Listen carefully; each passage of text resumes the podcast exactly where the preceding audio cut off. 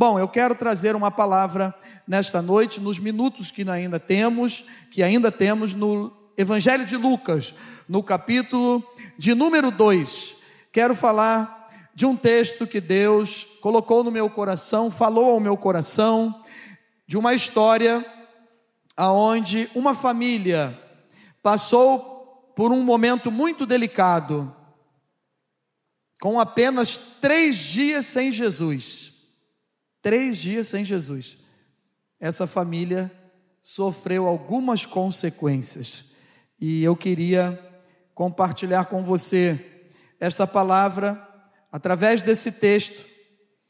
E vamos crer que Deus tem algo maravilhoso para nós nessa noite através desse texto de Lucas, capítulo 2, a partir do verso de 41. Amém? Assim diz a palavra do Senhor. Ora, anualmente iam seus pais a Jerusalém para a festa da Páscoa. Quando ele atingiu os doze anos, subiram a Jerusalém, segundo o costume da festa. Terminados os dias da festa, ao regressarem, permaneceu o menino Jesus em Jerusalém, sem que os seus pais o soubessem. Pensando, porém, estar ele entre os companheiros de viagem, foram caminho de um dia, e então passaram a procurá-lo entre os parentes e os conhecidos. E não tendo encontrado, voltaram a Jerusalém à sua procura. Três dias depois o acharam no templo, assentado no meio dos doutores, ouvindo-os e interrogando-os. E de todos os que ouviam, muitos se admiravam da sua inteligência e das suas respostas. Logo que seus pais o viram, ficaram maravilhados. E sua mãe lhe disse: Filho, por que fizeste assim conosco? Teu pai e eu, aflitos estamos à tua procura. E ele lhe respondeu: Por que me procuráveis? Não sabeis que me cumprir estar na casa de meu pai?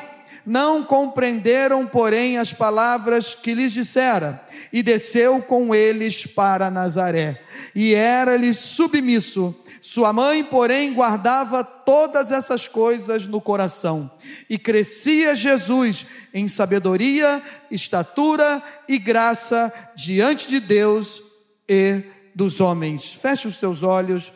Curve a sua cabeça, vamos falar com Deus. Senhor Jesus, nós somos gratos a Ti pela Tua palavra. E nós te pedimos que o Teu Espírito Santo ajude a cada um de nós aqui a aplicar essa palavra no nosso coração.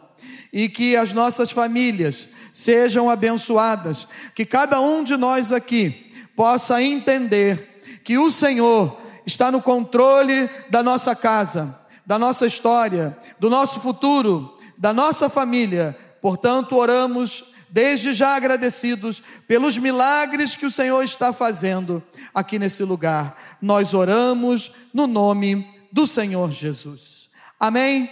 A família de Jesus, a família que era de costume ir a Jerusalém nas festas judaicas.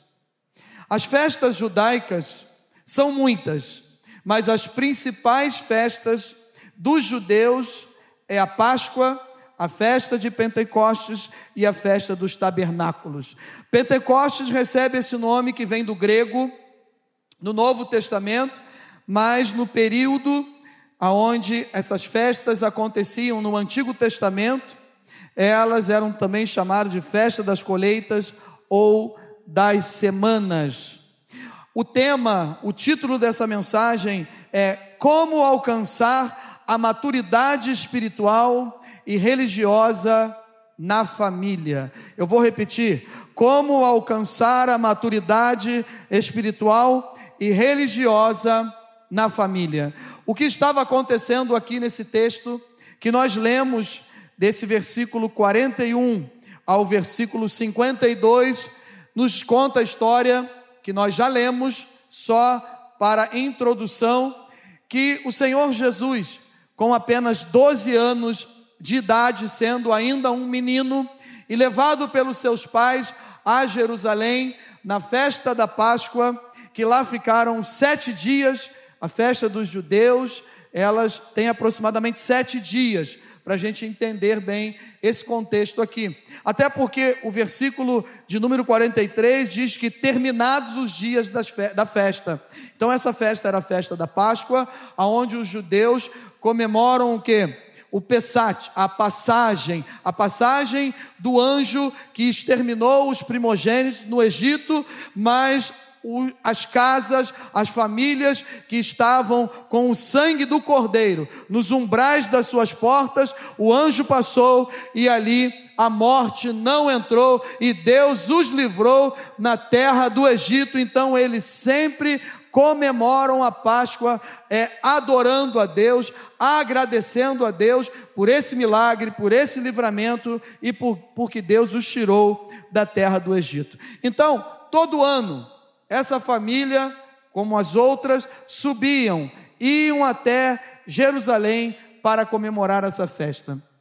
Mas o fato que acontece aqui e que me chamou a atenção, que não foi um algo negligente, não foi uma falta de atenção, não foi algo que às vezes a gente fica pensando dessa maneira. Os seus pais não deram a mínima para Jesus, não perceberam durante a festa que ele tinha ficado em Jerusalém. E assim retornaram, diz o texto, para sua casa. E passado um dia, daqui a pouco nós vamos trabalhar dentro desse texto.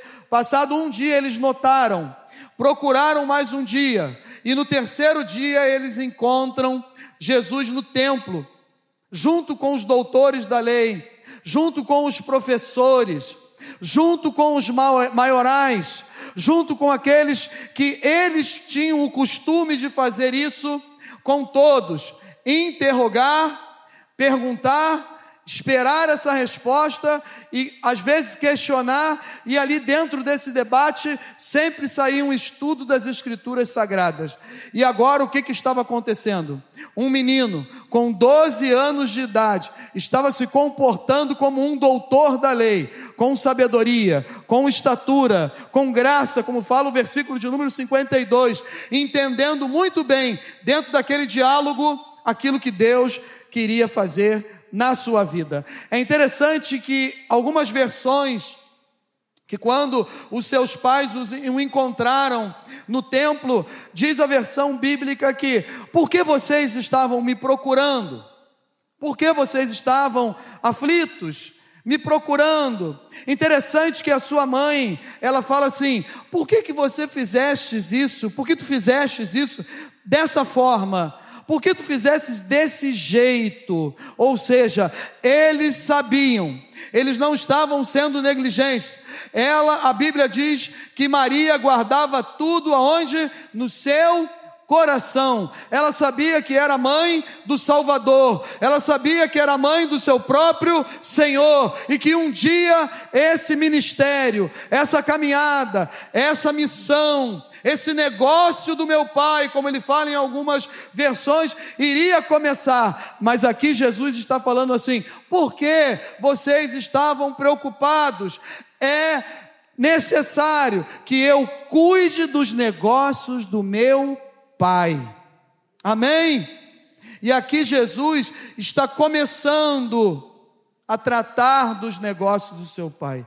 Mas a Bíblia nos fala também nesse texto que ele ouviu a sua mãe, retornou para sua casa e ele foi obediente. Durante mais 18 anos ele obedeceu. Mas quando ele completou 30 anos de idade, que agora realmente ele é considerado um homem para os judeus, não somente um jovem. Ele começa a tratar novamente dos negócios do pai. E ele finaliza esses negócios na cruz do Calvário. Quando ele nos fala, e ele, perdão, ele fala ao Pai, e nós lemos a mensagem e guardamos esse texto no nosso coração, quando ele fala: Pai, nas tuas mãos eu entrego o que? O meu espírito está consumado. Os negócios do Pai, que Jesus começou a tratar como um bar mitzvizar, alguém que aos 12 anos de idade já estava quase caminhando para completar 13 anos de idade e se tornar na lei judaica um filho do mandamento, um filho da lei. Agora Jesus estava diante do seu dia de mar mitzvah, que é aquele que passa por um treinamento de 11 anos, a partir dos seus 11 anos de idade, até chegar aos seus 13 anos, quando um judeu, um menino, ele, ele vai comemorar os seus 13 anos, ele passa por essa prova. Ele senta diante dos doutores da lei, ele precisa ter conhecimento da lei de Israel, da lei judaica, de sustentabilidade, porque a partir de agora ele vai ter direito a entrar numa sinagoga, abrir o livro da lei e ele pode ler também numa tribuna. E para fazer isso ele precisa passar por esse teste. Numa segunda-feira ou numa quinta-feira que anteceda a data do seu aniversário, durante uma hora e meia ele está sendo ali provado com os doutores da lei, com os fariseus, com todos de frente para ele, para que ele possa passar nessa prova. Jesus, aos seus 12 anos de idade, está no templo, num local do templo, num átrio, numa das salas, está sendo interrogado, mas também interrogava e conseguia responder todas as perguntas bíblicas e aqueles homens, doutores da lei que estavam ali, diz a Bíblia Sagrada que estavam o quê? Admirados com aquela sabedoria.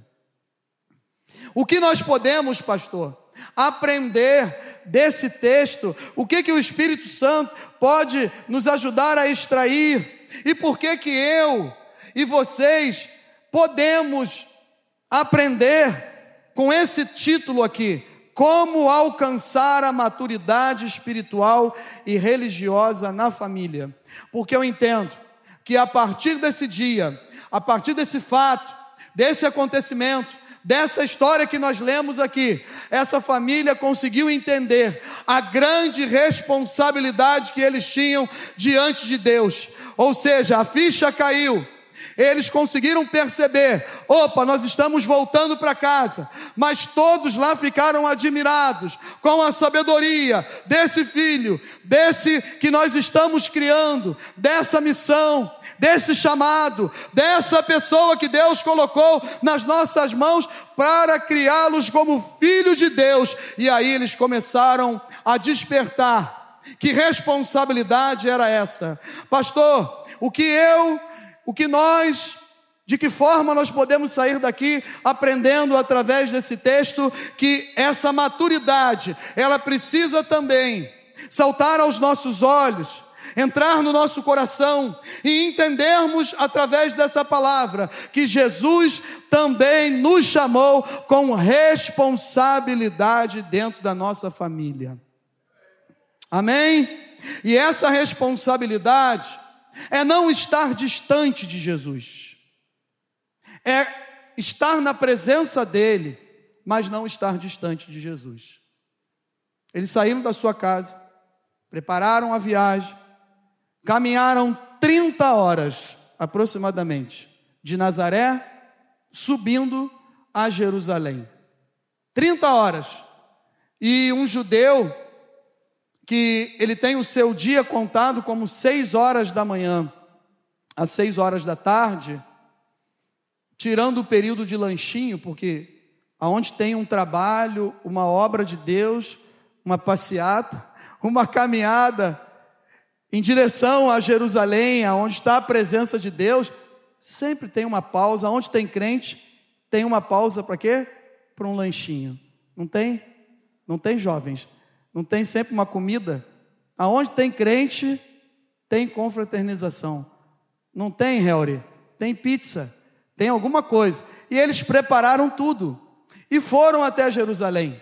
Mas quando passou, passaram-se os dias da, da, da festa da Páscoa, eles retornaram e esqueceram, não perceberam, não tiveram a sensibilidade que o melhor que eles tinham dentro da casa dele, deles, eles tinham esquecido em Jerusalém. Sabe o que, que nós temos de melhor dentro da nossa casa? A presença do Senhor Jesus. Então nós não podemos deixar Ele em qualquer lugar, não podemos esquecer dele, não podemos deixar Jesus sem participar das melhores coisas que acontecem conosco. Não. A Bíblia nos diz que ao homem nada lhe é dado se do alto não lhe for dado. Tudo que eu tenho, tudo que eu sou, tudo que nós temos, tudo que nós somos, as bênçãos da nossa, da nossa família, da nossa casa, ela vem do Senhor Jesus. E Ele está aqui no nosso meio nessa noite. A gente pôde ver a presença desses casais aqui, ouvir os testemunhos e ver o quanto Deus tem abençoado famílias na nossa igreja. Quando nós estamos distante de Jesus, se estamos aonde Ele está presente, o que três dias sem a presença de Jesus pode nos causar? E eu fiquei pensando, três dias somente, deu uma mudança, deu uma correria, trouxe angústia, trouxe um, trouxe um monte de problemas. E a gente aprende o seguinte: a distância, quanto mais nós vamos ficando distante de Jesus, a distância, o significado é mover para longe, afastar, separar, perder o interesse por algo ou por alguém. E como? Primeira coisa que a gente aprende aqui desse texto: como e quando ficamos distantes de Jesus? Quando estamos no automático nas programações. Amém? A família estava comemorando, louvando a Deus, adorando a Deus, numa das festas judaicas. Mas eles estavam preocupados mais com a programação, com a festa anual, com a festa religiosa, com a presença religiosa, do que verdadeiramente com o agir de Deus naquele lugar. É quando a gente vai ficando distante e a gente não percebe, quando nós nos envolvemos, quando nós estamos envolvidos nas programações, nas festas, nos eventos, é, estamos sempre ali, fazendo as coisas que já estamos acostumados a fazer. Essa família.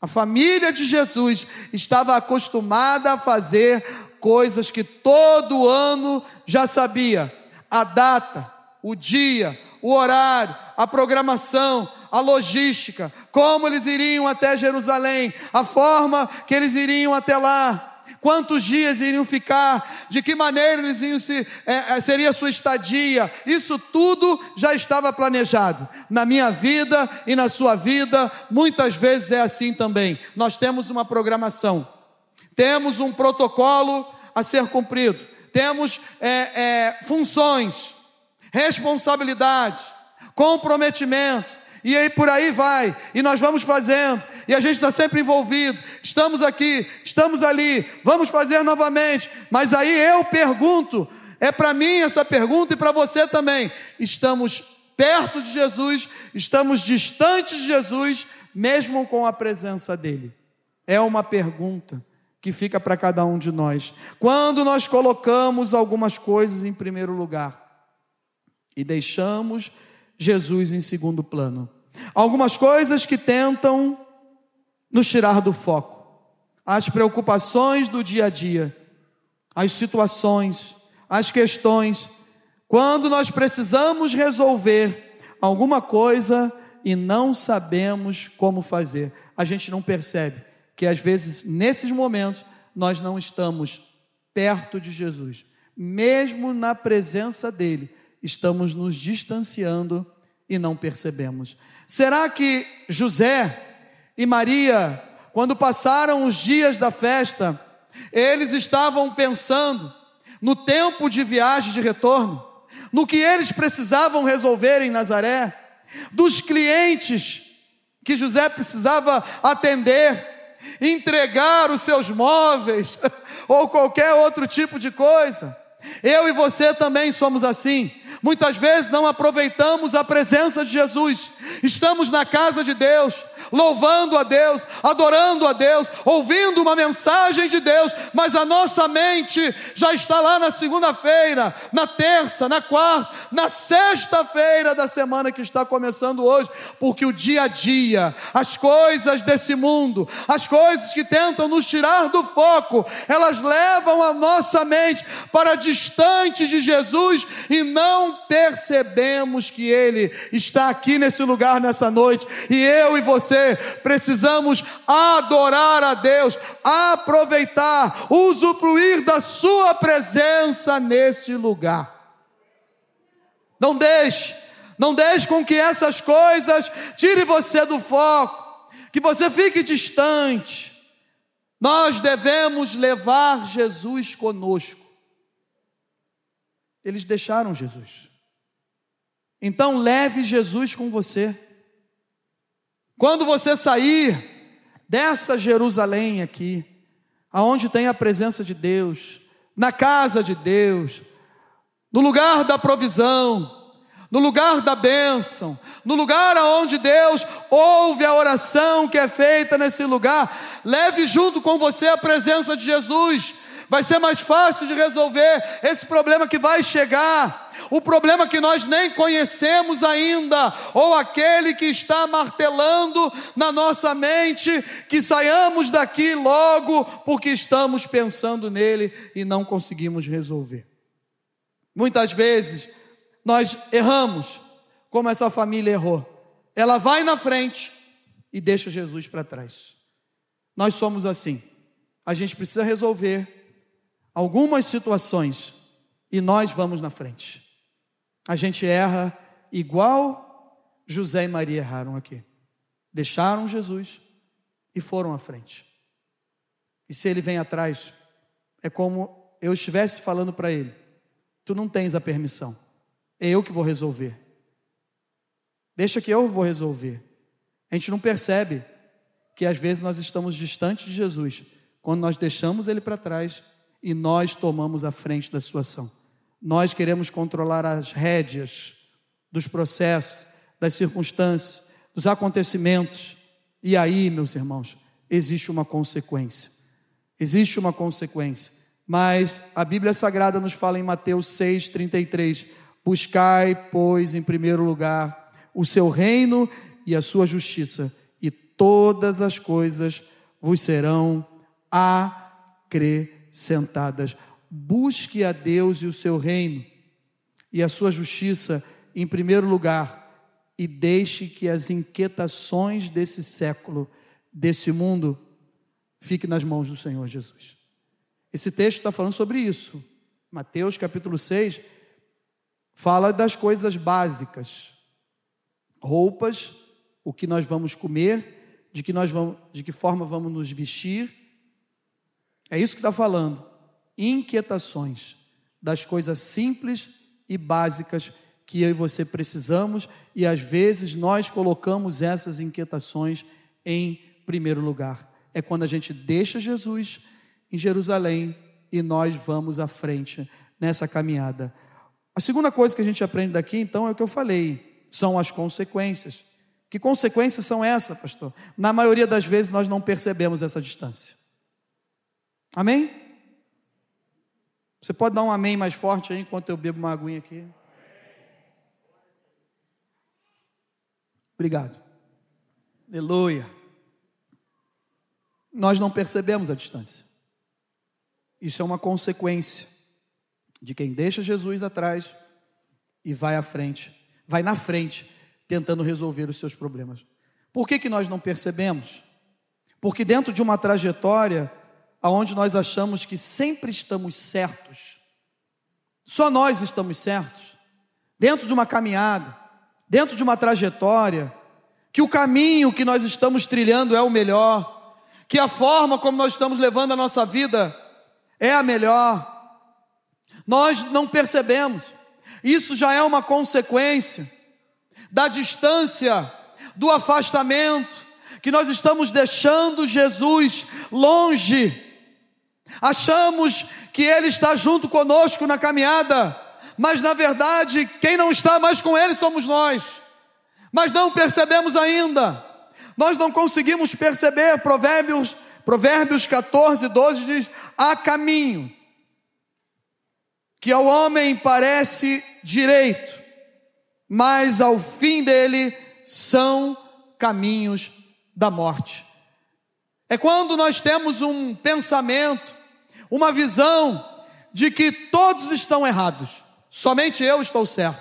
Eu tenho convicção, porque esse texto aqui, como eu falei, ele não fala de alguém que não teve cuidado, mas não, alguém que está perto de se tornar um adulto na visão judaica, com responsabilidade, com compromisso. Ele pode andar sozinho, ele já está vindo com uma turma, ele já está alguém com alguém no caminho. Então eles não se preocuparam. Eles pensaram assim: não, ele está em uma das caravanas, ele está com seus amigos, quem sabe ele está com os vizinhos. Ele está com alguém. Isso significa, sabe o que? Que eu e você, nós vamos nos afastando da companhia e do relacionamento de Jesus com a visão de que não estamos passando por isso. Isso já é consequência. Já é consequência de deixar Jesus e ter Jesus somente em Jerusalém. Eu só consigo ter Jesus em Jerusalém. Mas quando eu saio de Jerusalém, eu esqueço Jesus.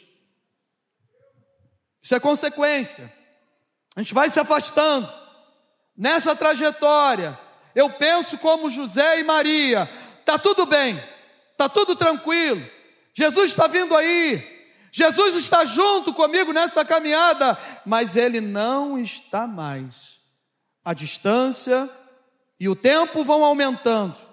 O medo, a incerteza, a preocupação, a falta de esperança, a falta de alegria, a insegurança, elas começam a entrar na nossa mente, no nosso coração. Se você está passando por isso nessa noite, sempre está inseguro, sempre está preocupado, sempre está com falta de alegria, é altos e baixos, acorda dando glória a Deus, e no outro dia não dá vontade nem de sair de casa. Repense, analise, faça um exame, pense nesta noite: será que eu estou me distanciando de Jesus? Eu só tenho Ele em Jerusalém, o que está acontecendo comigo? Por que eu tenho medo? Por que eu tenho incerteza? Por que eu tenho tanta preocupação? Se a Bíblia Sagrada nos diz o que? Eis que estarei convosco todos os dias até a consumação dos séculos. Ele está aqui nessa noite. Ele está junto conosco. Ele é Deus conosco. Ele é Emanuel, Ele é aquele que nos toma pela mão direita, Ele é aquele que renova as nossas forças físicas e espirituais. Ele é Jesus de Nazaré. Por mais que eu e você muitas vezes esqueçamos dele, em alguns momentos da nossa vida, Ele é conosco, Ele não nos abandona. E aí nós começamos a procurar Jesus. Isso é uma consequência ainda. Começamos a procurar e precisamos procurar. E quando nós vamos procurar Jesus, às vezes procuramos no lugar errado, com as pessoas erradas. O texto diz, no verso 44, que eles estavam pensando. Começa assim, pensando. Como eu falei, a gente sempre pensa que está correto. Nós nunca estamos errados. Quando alguém fala conosco dentro da nossa família, então, quem está errado, ou coisa difícil de entender. Está junto comigo aí ou não? Não, só estou sozinho. Tem mais ninguém comigo não? Vou explicar de novo. Quando é dentro da sua casa, da sua família, que alguém faz uma crítica e fala assim, ó, tá errado nesse pensamento aí. Tem alguém junto comigo aí? Não? Mas se alguém da rua falar, nós somos educados. Não está certo, isso aí. Oh, aleluia. É Deus que está te usando. É Deus que está falando comigo. Então nós pensamos assim. Quem sabe José virou para Maria e falou: Não, perdão, ao contrário, né? Sempre é a esposa, né? Maria falou assim: Ó, acho que Jesus não está vindo com a gente, não. Ah, tá assim, mulher, ele está vindo aí com uma turma aí. O homem sempre é assim, né, Glauco? É assim lá também? Não, tá tudo bem, tá tudo tranquilo, mas já tem alguém sinalizando, ó, tá, alguma coisa está acontecendo errado. E às vezes nós somos assim. A gente vai ficando distante de Jesus e não percebe.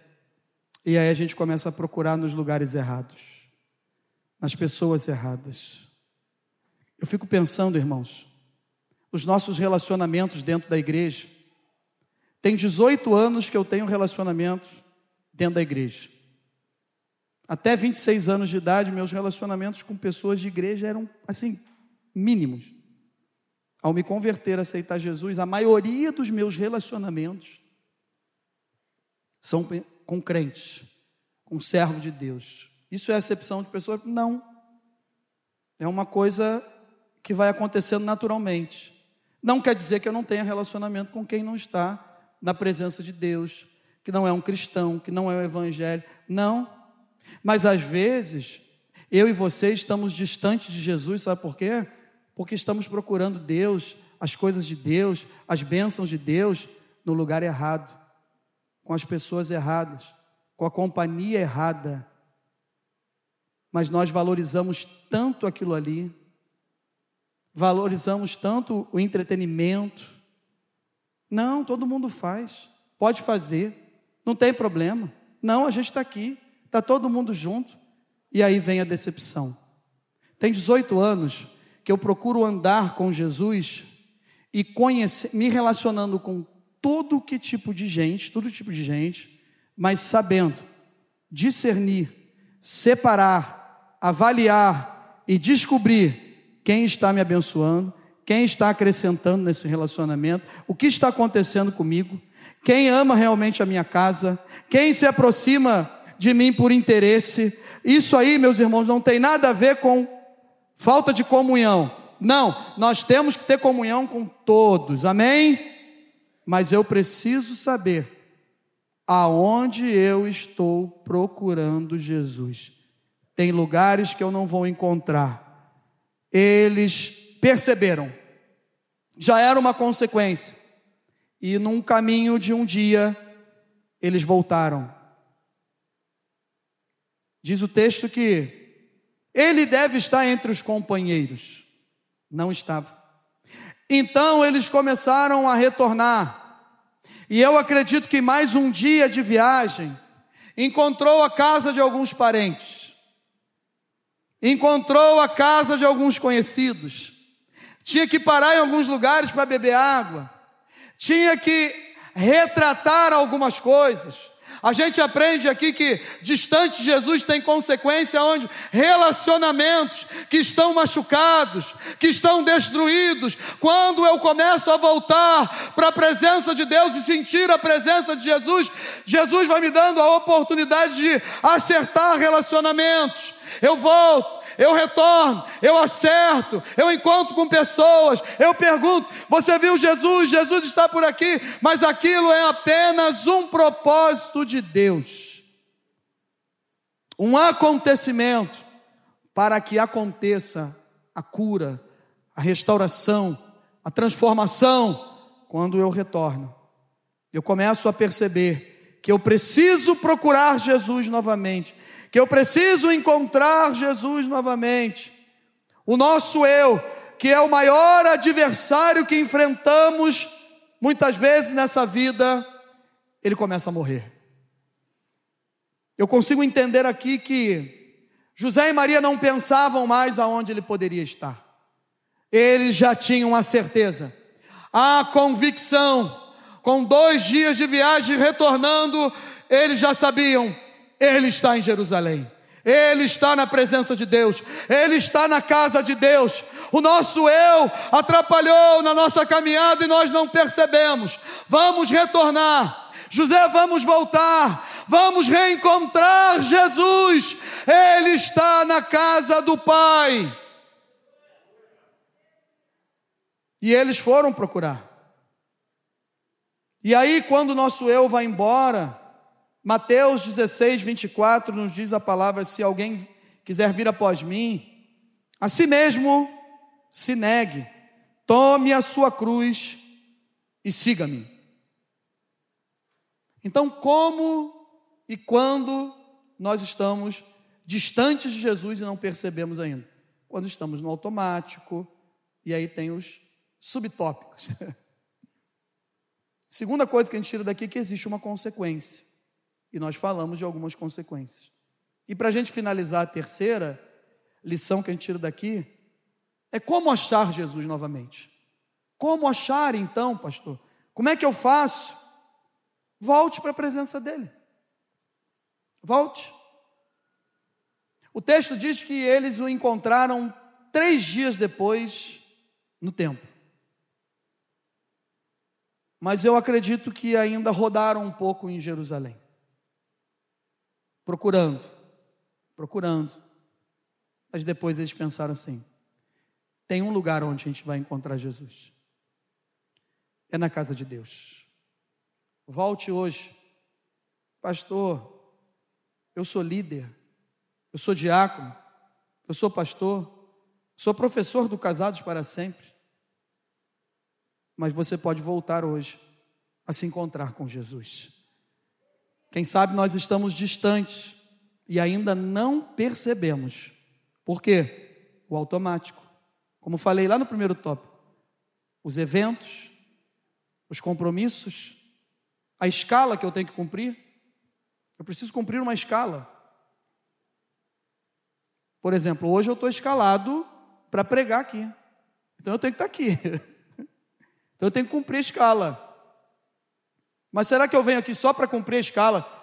Porque ela tem que ser cumprida por alguém que tem que pregar? Não. Comecei essa mensagem com uma dor de cabeça muito forte, muito forte. Até me deram um comprimido ali de dipirona, mas eu creio que era uma batalha espiritual, uma seta inflamada do inferno que Jesus fez cair por terra. Porque eu já estou bem, já estou pregando aqui, estou alegre, estou tranquilo, estou bem, porque estar na casa de Deus, meus irmãos, é maravilhoso. Pregar a palavra de Deus, melhor ainda, mas isso não pode ser um protocolo. Eu não posso estar aqui na casa de Deus somente quando eu estou escalado. Eu preciso estar aqui para adorá-lo, para bendizê-lo, para exaltá-lo, para ser grato a um Deus maravilhoso com adoração que me salvou na cruz do Calvário, que mudou a minha eternidade, mudou a minha história. Aleluia! E quando nós temos um encontro com Jesus, ele é tão maravilhoso que nós deixamos de colocar muitas coisas em primeiro lugar. Mas com o tempo, com as festas, com os eventos, com as programações religiosas. A gente vem até Jerusalém e vai se afastando de Jesus e não percebe. Mas tem como voltar. Essa família, ela também nos ensina que foi uma família que voltou. Ela voltou. Se estiverdes em mim e as minhas palavras estiverem em vós, pedireis tudo o que quiserdes e vos será feito. Na presença de Deus há alegria, na presença de Deus há comunhão, na presença de Deus há cura, há transformação, salvação, cuidado de Deus, ajuste de Deus, regulagem de Deus. É na presença de Jesus, é aqui nesse lugar que nós nos reunimos, aonde as pedras vão batendo uma na outra, a gente vai ficando melhor, é aqui que Deus vai ajustando a minha vida, é aqui que Deus vai regulando a sua vida. E quando eu me afasto desse lugar e começo a procurar Jesus em outras companhias, eu não vou encontrar. Eu não vou achar. Eu não vou achar. É muito bom, irmãos, passear, viajar, confraternização, amizade. Isso é muito bom. É muito legal. É maravilhoso. Mas isso não pode ser o nosso escape. Isso não pode ser o nosso descanso. Não, isso tem que fazer parte da nossa vida também. Porque eu tenho um, um estudo sobre prioridades na vida de um cristão. Até gravei no nosso programa da Maranata. E eu falo sobre quatro prioridades. Uma delas é essa: é passear, é usufruir, é estar junto com a família, estar junto com os amigos, é tirar um tempo para descansar. Mas eu tenho que fazer, sabe o que em primeiro lugar?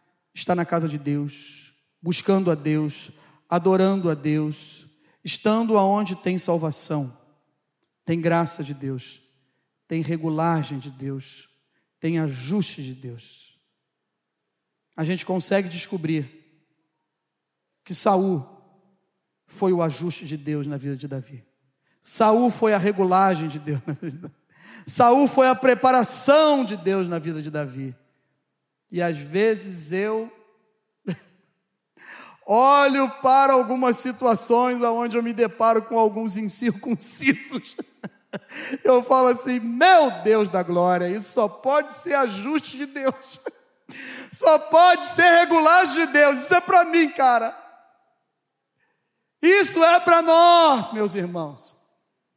Às vezes a gente só fica olhando e fala assim, mas só se levanta contra mim aquele, como fala o pastor, aquele miserável, aquele abençoado. É ajuste de Deus, é regulagem de Deus, é Deus trabalhando aqui dentro de nós, ó. Na presença de Deus há ajuste, há regulagem. Busque ao Senhor. Para voltar para Jesus tem que buscar. Buscar-me-eis aleluia. Buscai ao Senhor enquanto se pode achar, invocai o seu nome enquanto ele está perto. Ainda dá tempo, irmãos, da gente clamar, ainda dá tempo da nossa família voltar para Jerusalém e encontrar com Jesus. É tempo de adorar. É tempo de aproveitar a presença de Jesus. Sabemos que em Jesus temos um socorro bem presente. No momento da tribulação, no momento da angústia, Ele é a nossa fortaleza, Ele é uma rocha, Ele é a fortaleza bem presente. Não importa o tempo, não importa o tempo. Eu estou falando de uma família que estava criando o Filho de Deus. Esse filho de Deus não era apenas só a presença de Deus na sua casa. Dormia com eles, fazia refeição com eles, estava à mesa com eles, acordava de manhã. Seus pais iam lá ver como que estava dormindo, oravam, intercediam pela madrugada. Mas eles esqueceram. Esqueceram Jesus. Em três dias, causou esse rebuliço todo. Em três dias deu essa dificuldade toda. Quem sabe, nós já estamos há anos na casa de Deus, estamos distantes de Jesus e não percebemos ainda. O estrago vai ser bem maior do que três dias, ou já está sendo, e nós estamos mortos espiritualmente e ainda não percebemos isso.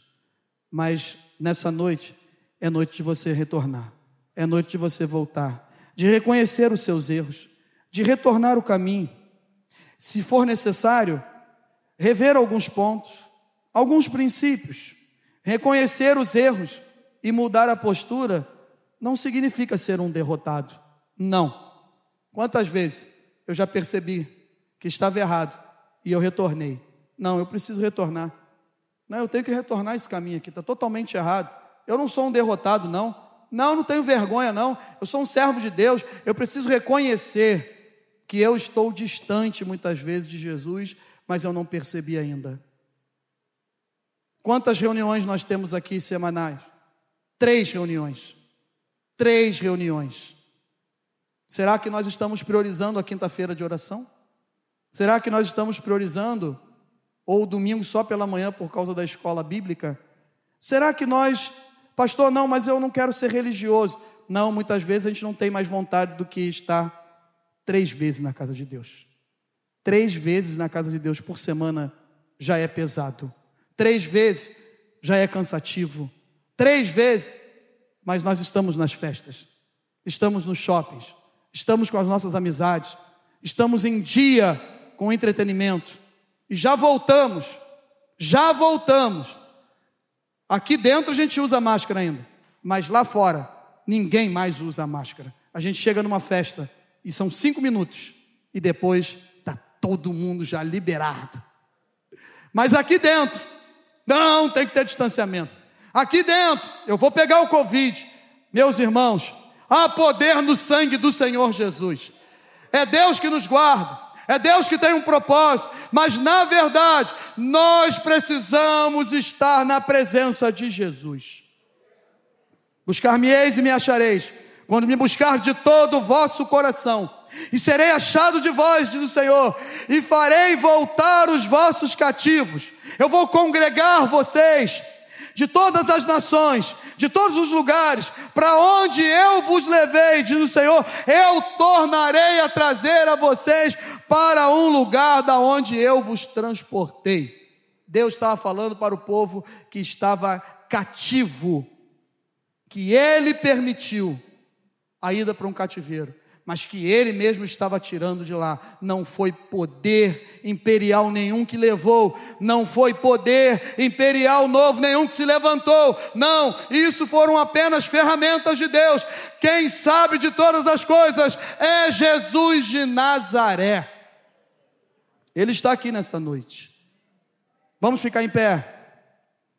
Não podemos, eu quero concluir essa mensagem. Ministério de louvor, por favor. Não podemos perder Jesus, nem ficar distante dele, pois sem Jesus perdemos o direito da vida eterna. Ele venceu a morte e nós também venceremos, porque nós somos mais que vencedores em Cristo Jesus. A obra, ela não se acaba. O texto é bem claro no verso 52, quando diz que Jesus estava crescendo em sabedoria, estatura e graça. Esse é o apelo que eu quero fazer nessa noite. O primeiro apelo é: tem alguém entre nós que quer entregar Jesus, entregar sua vida para Jesus como único e suficiente Senhor e Salvador. Tem alguém entre nós aqui? Pastor, eu quero entregar minha vida para Jesus hoje. Tem alguém? Um dia eu tomei essa decisão e foi a melhor decisão da minha vida. Impressionante, interessante, que no ato dessa decisão, muitas coisas que você não tem conhecimento fica na sua mente dizendo, sabe o que? Não faz isso não, cara. Vai ficar fanático igual esse povo aí. Não faz isso não, não tem necessidade. Você não precisa fazer isso para resolver aquilo. Isso é uma voz enganadora, uma voz mentirosa. Porque eu ouvi a voz de Deus naquela noite, no dia 24 de outubro de 2003, e tomei a melhor decisão da minha vida. Porque mudou a minha eternidade, mas também teve uma grande transformação. Sabe aonde? Sabedoria, estatura e graça de Deus. Eu continuo crescendo e quero continuar crescendo em sabedoria, estatura e graça de Deus. A minha vida intelectual, que é pequenininha, mudou por causa da decisão por Jesus. A minha vida social mudou. A minha educação mudou por causa da Bíblia. Vocês sabiam disso? Eu não vou nem perguntar quantos sabiam aqui que eu era mal educado, já tem umas duas ou três ali que já estão rindo. Olha lá, já estão rindo. Sabe quem muda isso? Jesus transforma a nossa vida, nos dando sabedoria, Ele transforma a nossa vida social, Ele transforma a nossa família, a nossa casa, e Ele faz a gente crescer na graça e no conhecimento dEle. Jesus estava crescendo só que com 30 anos, ele estava pronto para tocar o seu ministério. E quando ele chegou no final de três anos, aí mesmo, que ele estava mais pronto ainda para morrer na cruz do Calvário por causa dos negócios do seu pai. E ele ressuscitou. Ele ressuscitou o terceiro dia. Ele venceu a morte. E é por isso que nós estamos aqui.